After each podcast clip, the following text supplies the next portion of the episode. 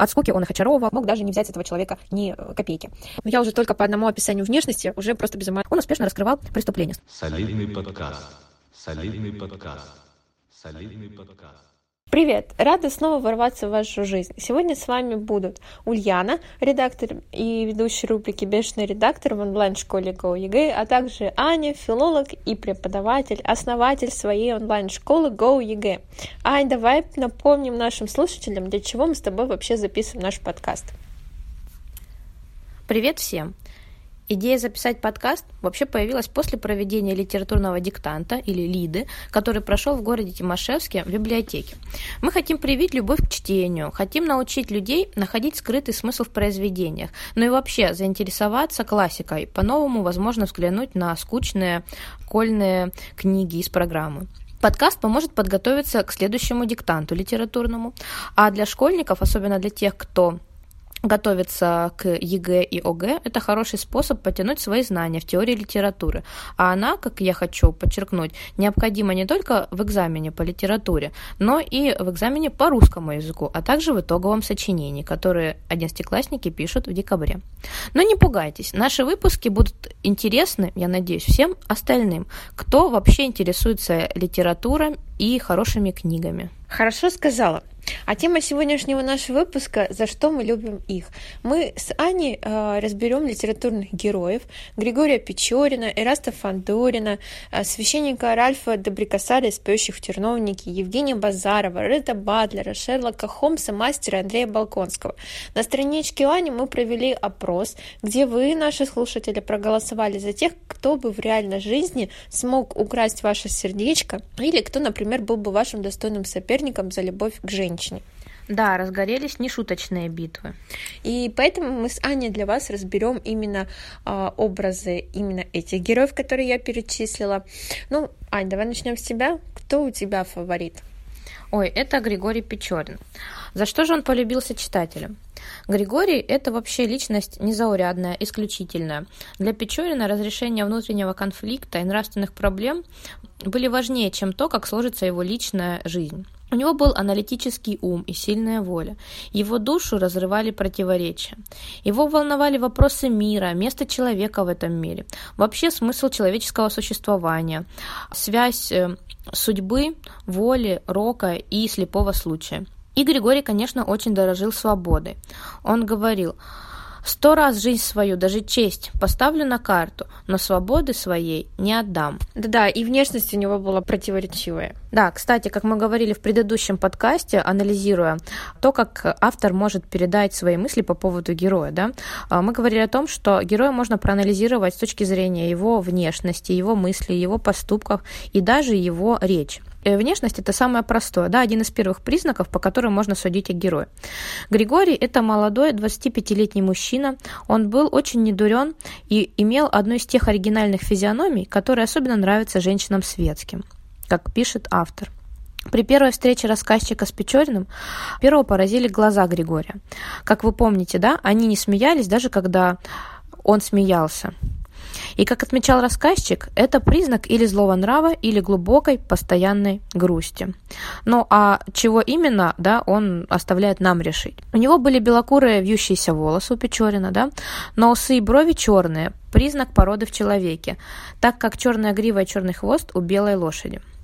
Он был аккуратен, даже несмотря на дорогу, под запыленного сюртака у него выглядывало чистое белье. При этом его походка выдавала в нем скрытного человека, и он не размахивал руками. Как мы помним, в главе Максим Максимыч, сев на скамью, Григорий согнулся, словно почувствовал слабость. И при этом рассказчик э, в это время не может понять, сколько же на самом деле лет Печорину. То ему кажется, что 23, то можно дать и все 30. Но я уже только по одному описанию внешности уже просто без ума от Григория Печорина. Да, у тебя не было бы шансов не попасть в любовные сети. Ну и, кстати сказать, Григорий вообще не жаловался на внимание женщин. От скуки он их очаровывал. Так он очаровал Беллу Черкешенко, добившись ее любви, выкрав ее, да, у ее жениха. Но ее любовь на деле оказалась такой же, как и любовь светской дамы. Печорин быстро к ней охладел, в него также влюблялась княжна Мэри. Григорий только забавлялся ее чувствами, как мы помним. Настоящую любовь, в принципе, можно сказать, что он испытывал только к Вере. Только она могла понять его душу, она, как он, боролась с внутренним конфликтом. Она вроде бы и любила Печорина, но быть с ним не могла. Григорий в ней сильную личность, конечно, видел, признавал ее, но и при этом, я думаю, что он испытывал э, сильные эмоции к Вере, да, и даже за ней поехал на лошади, загнал загнал лошадь а, только потому, а, что она была для него недоступна, да? она ему не давалась так легко без боя, как остальные женщины. Но, как это бывает, да, им не суждено было быть вместе. Кто знает, может быть, Григорий смог бы обрести да, внутренний покой и счастье вместе с Верой. А, ведь не зря же как мы все читали, помним, он писал в своем дневнике такую запись. Она была единственной женщиной в мире, которую я не в силах был бы обмануть. Дневник Печорин, вот именно дневник Печорина, он раскрывает личность самого героя. И именно здесь он честен перед собой и перед своим читателем, и он анализирует себя и людей, и не боится осуждения. Да, иначе говоря, он рефлексирует. Он признавал, что стал виновником несчастий других. На страницах дневника Григорий также предчувствовал свою смерть. Он рассказывал о начале своих взаимоотношений с миром, со светским обществом, да, говорил о том, что почему он таким стал. Но и в начале романа Печорин перед нами предстает достаточно холодным мужчиной. Мы его через рамочную композицию, которую э, Михаил Юрьевич Лермонтов использует, видим, как бы, ну, приближаемся к нему. Сначала мы видим, как Максим Максимович относится к Печорину. Это человек за 50, и он другого поколения, он его не совсем понимает. Он даже говорил, странный какой-то был. Бывало, идет на медведя с голыми руками и не боится, а форточка хлопнет где-то э, в доме, и он вздрагивает. Да? То есть э, Максим Максимович видит его по одному, и мы сначала привыкаем к точке зрения Максима Максимовича. Затем мы видим э, Печорина с точки зрения рассказчика, уже человека его лет, его возраста, его поколения, да, который видит, что Печорин не так прост, как э, вот кажется Максиму Максимовичу. Ну, точнее, что он не, не то чтобы странный, а какой-то глубокий. И только затем мы уже можем прочитать душу Печорина в прямом смысле этого слова, да, прикоснувшись к его дневниковым записям. В общем, дневник раскрывает перед нами сильную личность, которую сломало общество. Но я бы я бы без раздумий бросилась бы в любовный омут вместе с Ритом Батлером. Любишь страсти? Не, я не то чтобы люблю, я просто прониклась уважением да, и безграничной симпатией к Риту Батлеру, поскольку даже несмотря на то, что он был таким жестоким, циничным человеком, он э, безумно любил Скарлетт О'Хару из романа «Унесенный ветром». У него была очень такая сложная жизнь, да, от него отказались родители, отвернулось даже общество, и при этом, да, он, а, несмотря на вот это все отвергнутую любовь родителей, на холодность общества, он стал наглым дельцом, а, и ходили слухи, что он а, состоит в преступной группировке. Ой, Лена, я уже начинаю за тебя переживать. Ну не переживай, пожалуйста, потому что Ред Батлер, он очень классно был мужчиной, и он был готов ради любимой женщины бросить весь мир к ее ногам. Батлер, он такая же сильная личность, в принципе, как и Григорий Печорин. Но, э, несмотря на холодное отношение общества к нему, он все же предприимчиво, да, он наживает богатство, он занимается контрабандой, он не боится осуждений, потому что он к нему привык. И он привык в этом, в принципе, вариться соку.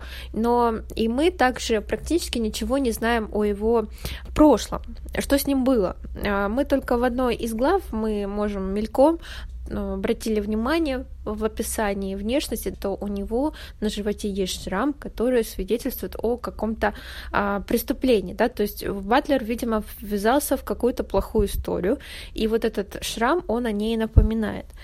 Но, тем не менее, Батлер такой же живой человек, э, он влюбился в южанку, в Скарлетт. И в отличие от нее, она ну, была да, в высшем обществе такое лицемерие. Мы говорим одно, думаем другое. Батлер этого не боялся, он всегда говорил правду.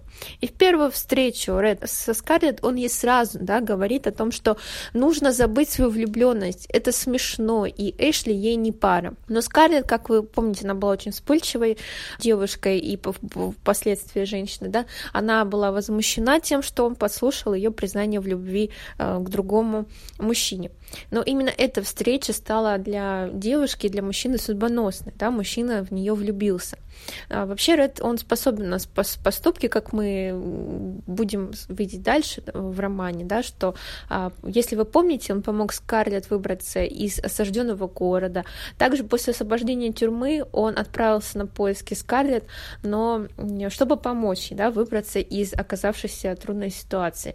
Если вы помните, а, после войны Скарлетт вернулась домой, но, к сожалению, да, там была одна разруха, отец сошел с ума, на ее руках была больная Мелани, супруга Эшли, ребенок Мелани, и Скарлетт пришлось одной э, восстанавливать э, хозяйство.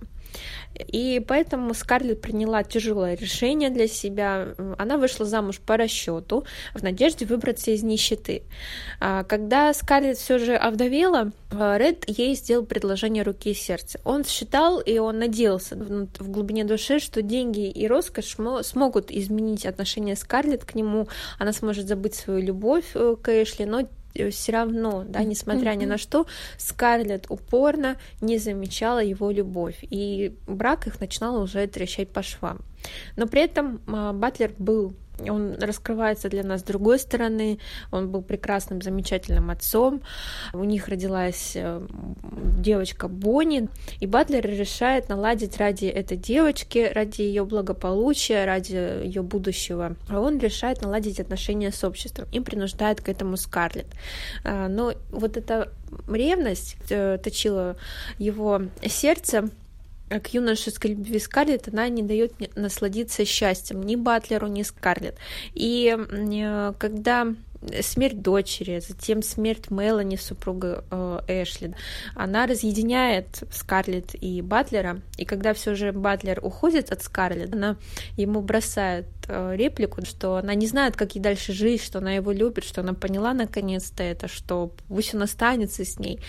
Батлер молчал. На вопрос супруги, что ей делать, он ей только сказал, честно говоря, моя дорогая, мне наплевать. То есть Скарлетт своими руками да, своими ногами растоптала счастье э, двух людей.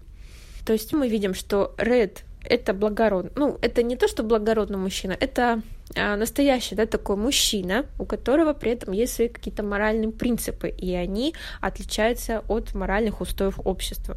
Но при этом он ради выгоды готов ждать удобного момента, то есть он может притаиться, затаиться, чтобы ему было удобнее и комфортно. Он свою выгоду не упустит. Но вместе с тем он а, для женщины, он будет прекрасным мужем, и замечательным отцом. А чего нам, девочки, еще желать от этой жизни?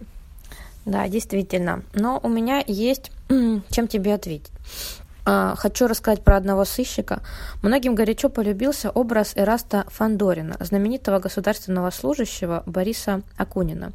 А, он не занимался контрабандой, но зато преуспел в другом. Он успешно раскрывал преступления. Сначала в полиции, а потом в частном сыске, и многие даже государственные деятели тайно обращались к нему для раскрытия страшных, ужасных преступлений. Эраст жил в XIX веке. Он благороден, образован, неподкупен, верен принципам, имеет безупречные манеры. Для своего времени у него был достаточно высокий рост, метр семьдесят восемь, и у него была такая интересная способность он всегда выигрывал карточные игры и споры. Скорее всего, это была такая вот э, дань судьбы, потому что его отец разорился, а вот Эраст, хотя ненавидел, презирал игру азартную, но при этом он знал, что если ему будет нужно, он обязательно пойдет и выиграет. Ну и, в общем, ему везло в играх азартных и также в любви. Дамы очень страдали из-за Эраста Петровича. Он был, как я уже сказала, статным человеком. Еще у него была такая интересная примета внешности. У него были седые виски, хотя все волосы были темные. И это как бы, да, показывало на что-то такого вот тоже трагическое, интересное, тайное. Хотелось разузнать, чего у него такие седые виски. Его судьба трагична. Если о прошлом вот Ретта Батлера, который тебе так нравится, известно не очень много, то о прошлом Эраста мы знаем многое. Что он происходил из дворянской семьи, его мать умерла э, при родах, а отец, как я уже сказала, разорился из-за карточных долгов. И отец Ираста умирает от сердечного приступа, оставляет сына без средств к существованию. Юноша поступает на службу в полицейское управление. Там, в принципе, у него очень хорошо все складывается. Это первый роман, детективный, да, э, э, Бориса Акунина про Эраста Петровича. Эраст раскрывает преступление, карьера идет в гору, но в личной жизни происходит трагедия сразу же. Его жена, Лизонька фон Эверт Колокольцева, погибает на глазах у Эраста от взрыва бомбы злоумышленников э, в карете. И Эраст все, что видит последнее, это ее руку, э, маленькую, красивую, которая лежит э, оторванная на тротуаре. О, ужас! Вот действительно ужас. Я прям начинаю переживать за несчастного Эраста. Я считаю, что такой герой не мог остаться без любви. Да, конечно, такой герой не остался без любви. В принципе, значит, если не ошибаюсь, 15 или более 15 романов вышло из-под пера Бориса Акунина, э, посвященных Эрасту Фандорина. И в каждом из этих детективных историй, романов, Эраст Петрович, конечно же, находил себе какую-то замечательную женщину. Ну и даже несколько лет он прожил с Елизаветой Альтаирской Луантен, актрисой театра. Э, так как она была актриса, понятно, что это был брак как будто на пороховой бочке. У него даже было двое сыновей от разных женщин. Один у него даже сын э, японец, и он о нем никогда не узнал. И этот японец потом приехал э, в страну и хотел своего папу, хотя он не знал, что это его папа, убить. В общем, э, судьба Эраста очень интересна, и я всем советую почитать. Но вообще, да, у нас получится раз Фандорин это очень яркий герой, он полюбился читателям именно за благородство, за какую-то неподражаемую манеру раскрывать преступления и рисковать жизнью ради страны. Но если уж и говорить о настоящих детективах, то я уверена, Шерлок Холмс потеснит твоего Эраста Фандорина с этого пьедестала. Хотелось бы услышать, почему. Хорошо, послушай. Начну я с предыстории вообще создания образа Шерлока Холмса. Артур Коннелл э, Дойл, он хотел создать э, образ нового героя-детектива. Это был бы харизматичный, справедливый и умный детектив. А в то время, э, в середине 19 века, жанр детектив был э, на пике своей популярности. И, но, к сожалению, главные герои, вот эти детективы, они были прописаны очень и очень схематично и им вот этого характера и харизмы им не доставало. Но, к сожалению, Шерлок Холмс смог пробиться к читателю а, лишь в 1887 году, когда Конан а, Дойл уже был вынужден продать свои права издательству. А, работа над образом детектива для Конана Дойла была очень тяжелой и кропотливой. Первоначально у Шерлока было другое имя Шерингтон, затем автор его изменил на Шерингфорд, и уже после а, писатель отказался от этого имени и заменил его на ирландское имя Шерлок. И оно переводится на русский язык как «человек с роскошными яркими волосами». Фамилию будущий, реда... Э, будущий детектив получил распространенную в то время в Англии Холмс. Таким образом, у нас появился Шерлок Холмс. Точный возраст, к сожалению, Шерлока Холмса а, Конан Дойл не дает. То есть установить точную дату нельзя. Как бы фанаты не бились, уже существует множество форумов, сайтов, посвященных этой проблеме. Точную дату никто не знает. Есть одна из версий, но она не подтвержденная, да, что День рождения писателя это 6 января 1854 года. Точнее, детектива, да, ты хотела сказать? Да, точно. То есть существует неподтвержденная версия, что день рождения детектива — это 6 января 1854 года. В рассказе «Прощальный поклон» а, действие происходит в 1914 году, и на тот момент в рассказе Шерлоку Холмсу было около 60 лет. Ань, как думаешь, вообще кто заметил а, в рассказах э, про Шерлока Холмса, кто заметил его талант к дедукции? Но было бы логично предположить, да, что это родители, возможно. Нет, ты не права. Первым заметил отец однокурсника. Именно он подсказал э, юноше, чем нужно заниматься в своей жизни на что нужно уделить внимание. И также, если говорить про внешность Шерлока, а, она у него очень выдавала в нем решительного волевого человека. Если мы обратимся к одному из рассказов, то мы вот там найдем полное описание внешности Холмса. Давайте его сейчас зачту. Ростом он был больше 6 футов. Это около метра восемьдесят пяти по нашим э, мерам исчисления. Но при всей своей необычайной худобе казался еще выше. Взгляд у него был острый, пронизывающий, если не считать тех периодов оцепенения, о которых говорилось выше. Тонкий орлиный нос придавал его лицу выражение живой энергии и решимости, а квадратный, чуть выступающий вперед подбородок тоже говорил о решительном характере. Ну, о цвете глаз читатели узнали в другом рассказе, назывался рассказ «Загадка Торского моста». Э, так, интересно, какие же глаза были у оригинального, так скажем, Шерлока Холмса? Они у него были серые, и точно неизвестно вообще, да, если мы уже да, дошли вот внешне, давайте перейдем на внутренний да, а, характер Шерлока Холмса, то точно неизвестно, кем являлся Шерлок Холмс по профессии. А, возможно, он был биохимиком, возможно, нет, потому что а, мы в рассказах видим, да, что он хорошо разбирается и в химии, и в биологии. Но что касается его как семьянина, то я думаю, наших э, слушательниц порадует тот факт, что Шерлок был очень неприхотлив в быту, Ему было абсолютно плевать на условия, в которых он жил, он не любил даже роскошь. Но а, также он не так бы много денег, я думаю, приносил бы в дом, поскольку за раскрытие преступления он брал, как он считал, справедливую плату. То есть если человек бедный, и он это видит, э, что человек не может заплатить ему за услуги, то Шерлок мог даже не взять с этого человека ни э, копейки. Также, как вы все помните, Шерлок Холмс, да, он был домоседом, он редко выезжал за пределы города. Всех своих клиентов он принимал на дому, в съемной квартире на знаменитой улице Бейкер-стрит 221-Б. А, к сожалению, вот тут наши слушательницы должны очень сильно расстроиться.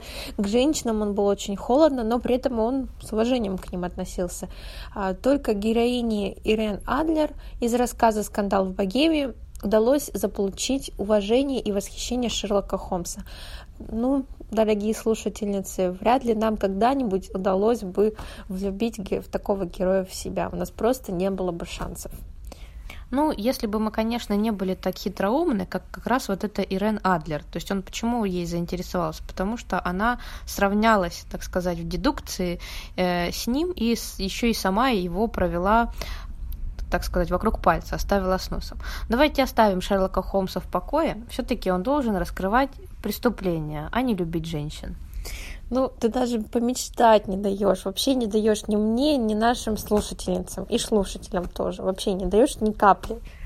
А, ну да, не даю, потому что сегодня мы вообще узнали даже о четырех разносторонних героях, о Григории Печорине, Ретти Батлере, Эрасте Фандорине и Шерлоке Холмсе. Нам нужно как-то переварить информацию. Эти герои заслуживают женского внимания хотя бы потому, что герои создали образы сильных личностей со сложным внутренним миром. Все герои не боятся идти против общества, они анализируют свои поступки, не боятся бросать вызовы внешнему миру.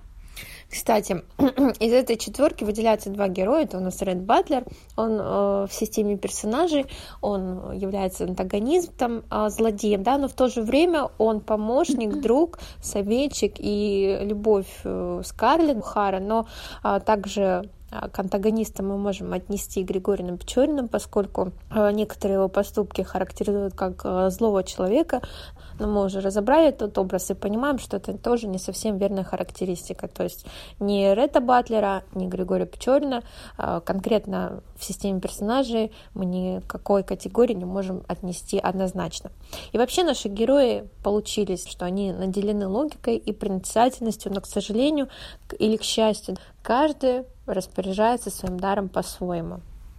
Да, и я думаю, нашим слушателям нужно дать отдохнуть, прежде чем разобраться с оставшимися героями, за которых они голосовали. Да? Мы об этом поговорим в следующем выпуске подкаста, а пока советую, если вам было интересно, ознакомиться с какими-нибудь произведениями, а, вот, ну, не какими-нибудь, это я просто про Фандорина подумала, да, у него достаточно много книг о нем написано. В общем, советуем вам ознакомиться с этими четырьмя прекрасными героями.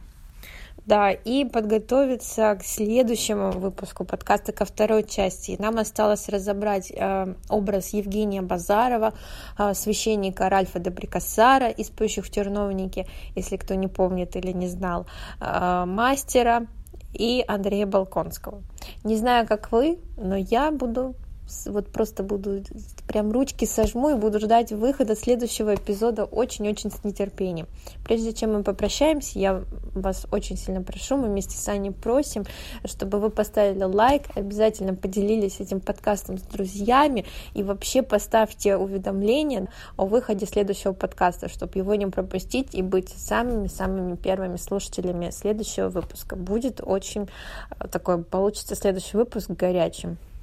Да, давайте наслаждаться хорошей литературой вместе и до свидания, до новых встреч. Пока-пока.